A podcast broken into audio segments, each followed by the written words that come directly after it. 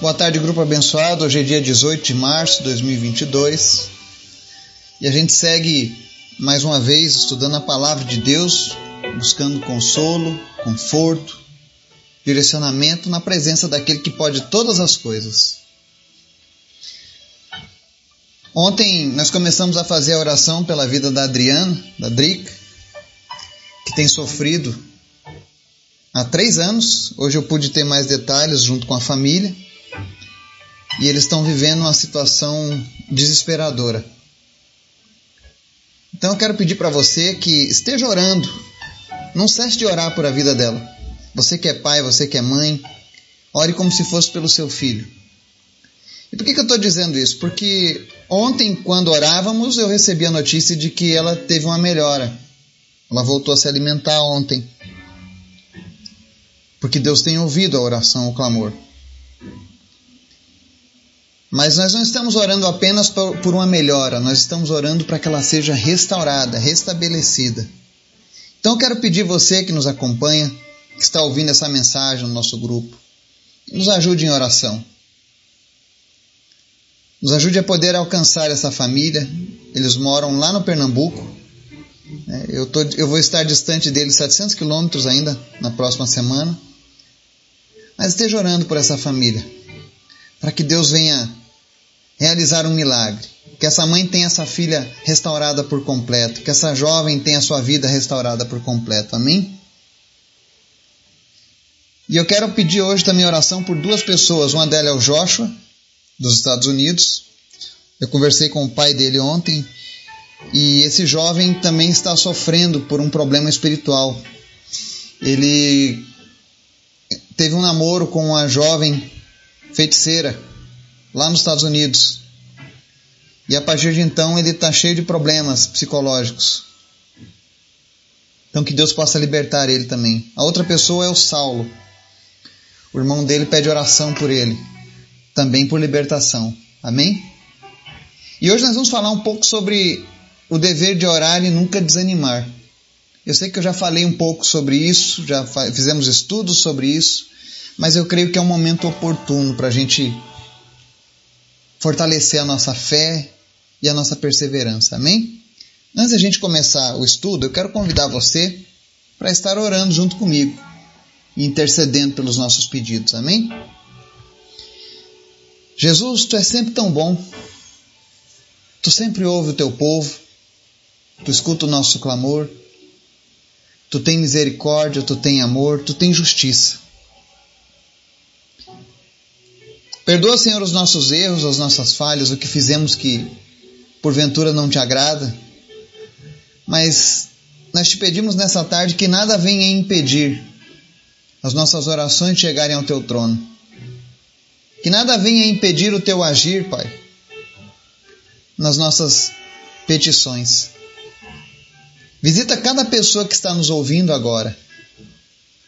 E em nome de Jesus, Tu és o Deus que provê tudo o que precisamos, Pai. Vem suprindo cada uma das nossas necessidades físicas, emocionais, espirituais. O Senhor é o Deus que pode todas as coisas. Aquele que está enfermo, em nome de Jesus, seja curado. Aquele que está sofrendo de, algum, de alguma perturbação, em nome de Jesus, nós repreendemos toda a opressão contra a vida dessa pessoa. Eu oro em especial, meu Deus, pela vida do Américo, para que o Senhor visite ele e fale com ele. Em nome de Jesus. Oro também pela vida do Joshua. Nós repreendemos, meu Deus, toda influência maligna na vida do Joshua. Que ele possa retornar para o seio da sua família. E todo problema psicológico que foi causado nele pelas trevas, em nome de Jesus, desapareça e nunca mais volte. Eu oro também pela vida do Saulo pedindo a completa libertação dele, Pai, para honra e glória do teu nome, Jesus. E em especial, Senhor, nessa tarde nós oramos pela vida da Adriana. Eu não a conheço, mas o Senhor a conhece. Eu oro pela vida da Adriana, oro pela vida da Lena, mãe da Adriana, pela vida da Jaísa, amiga da Adriana que está ajudando ela nesse momento. Obrigado, Senhor, porque tu sempre levanta pessoas para nos ajudarem nas nossas lutas, nas nossas batalhas. E eu oro agora, Deus, para que o Senhor visite essas pessoas nesse momento, restaurando a fé, a alegria, a perseverança, em nome de Jesus. Eu oro agora, Deus, para que todo, toda lembrança ruim, toda memória ruim do passado, de tudo que elas passaram em busca do Senhor, ó Deus, pelo resgate da Adriana, que tudo isso não venha abalar, Deus, a fé dessa família, mas em nome de Jesus, que a Adriana seja restabelecida. Nós oramos agora na autoridade do nome de Jesus. Todo espírito maligno que tem atacado a vida dessa família, que tem tirado a paz, a alegria da Adriana, em nome de Jesus, saia e não volte mais. Nós cancelamos o teu poder na vida dessa jovem. Nós decretamos o reino de Deus é chegado na cidade de Alagoinhas, na vida da família da Adriana, especialmente sobre ela. E em nome de Jesus, em nome de Jesus, o nome que é sobre todo nome. Espíritos saiam agora em nome de Jesus. Batam em retirada e nunca mais perturbem essa família. No nome de Jesus. Senhor, visita eles agora. E realiza os teus sinais e as tuas maravilhas, Pai. Que ela volte a se alimentar. Nós oramos também a Deus para que toda infecção na garganta, seja sarada agora, no nome de Jesus. Todas as dores que ela tem sentido no corpo, cessem agora dores, em nome de Jesus. Sistema imunológico comece a funcionar como nunca antes. E meu Deus, em nome de Jesus, que não haja mais nenhuma manifestação do mal através da vida dela, Pai. Levanta essa jovem, Pai. É o que nós te pedimos nessa tarde, no nome de Jesus.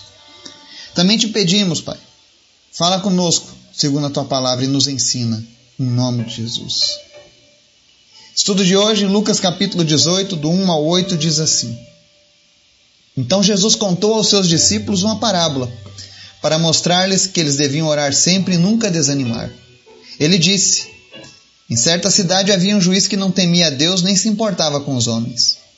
E havia naquela cidade uma viúva que se dirigia continuamente a ele suplicando-lhe: Faze-me justiça contra o meu adversário. Por algum tempo ele se recusou, mas finalmente disse a si mesmo: Embora eu não tema a Deus e nem me importe com os homens, esta viúva está me aborrecendo. Vou fazer-lhe justiça para que ela não venha mais me importunar. E o Senhor continuou: Ouçam o que diz o juiz injusto. Acaso Deus não fará justiça aos seus escolhidos, que clamam a Ele dia e noite? Continuará fazendo-os esperar?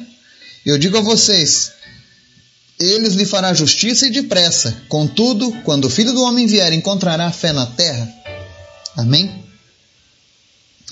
Hoje, nesse dia 18, é muito oportuno lermos Lucas capítulo 18.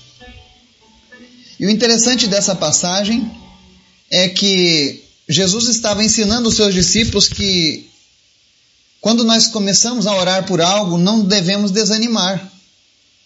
E ele traz um exemplo de uma cidade onde havia um juiz que não estava nem aí para Deus ou com as pessoas, mas que todos os dias ele era importunado por uma viúva, pedindo que ela fizesse justiça contra o adversário dela.